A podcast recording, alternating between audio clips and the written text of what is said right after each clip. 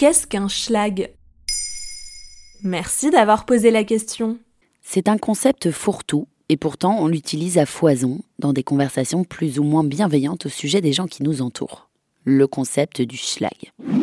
Même Marine Le Pen s'était laissée aller à son utilisation lors d'un débat de l'entre-deux tours face à Emmanuel Macron en mai 2017.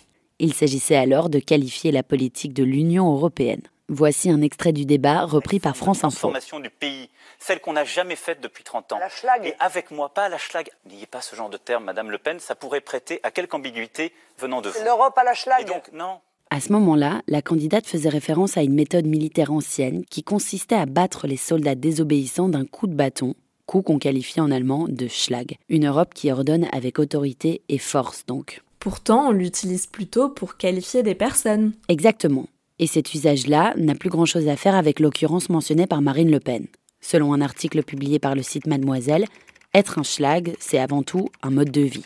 Une hygiène douteuse, une démarche titubante même lors d'une soirée alcoolisée. Selon la journaliste Mimi Hegel, c'est surtout une attitude je m'en foutiste. Une façon de s'habiller sans se préoccuper de son apparence, pantalon troué et t-shirt décoloré, cheveux gras et pas brossés. Mais aussi une flemmardise telle qu'elle pousse à la procrastination en permanence. La paresse, pour la journaliste, n'est en revanche pas complètement à bannir, puisqu'à force de tout faire sans organisation ni anticipation, cette dernière a gagné en improvisation. Être schlag, c'est aussi faire confiance à l'avenir et se dire que finalement, on trouvera bien une solution à un souci, même dans l'urgence.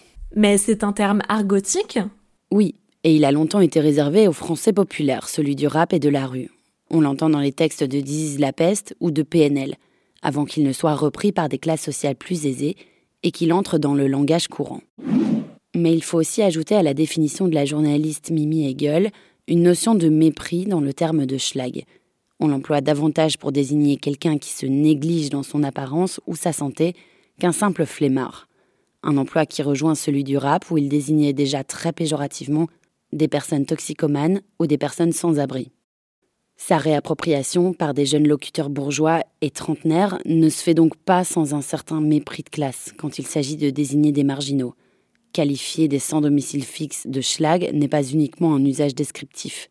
Mais il est vrai que lorsque les ados l'emploient, ils se limitent plutôt à l'aspect flemmardise qu'à la pauvreté que manifestent soi-disant les schlags.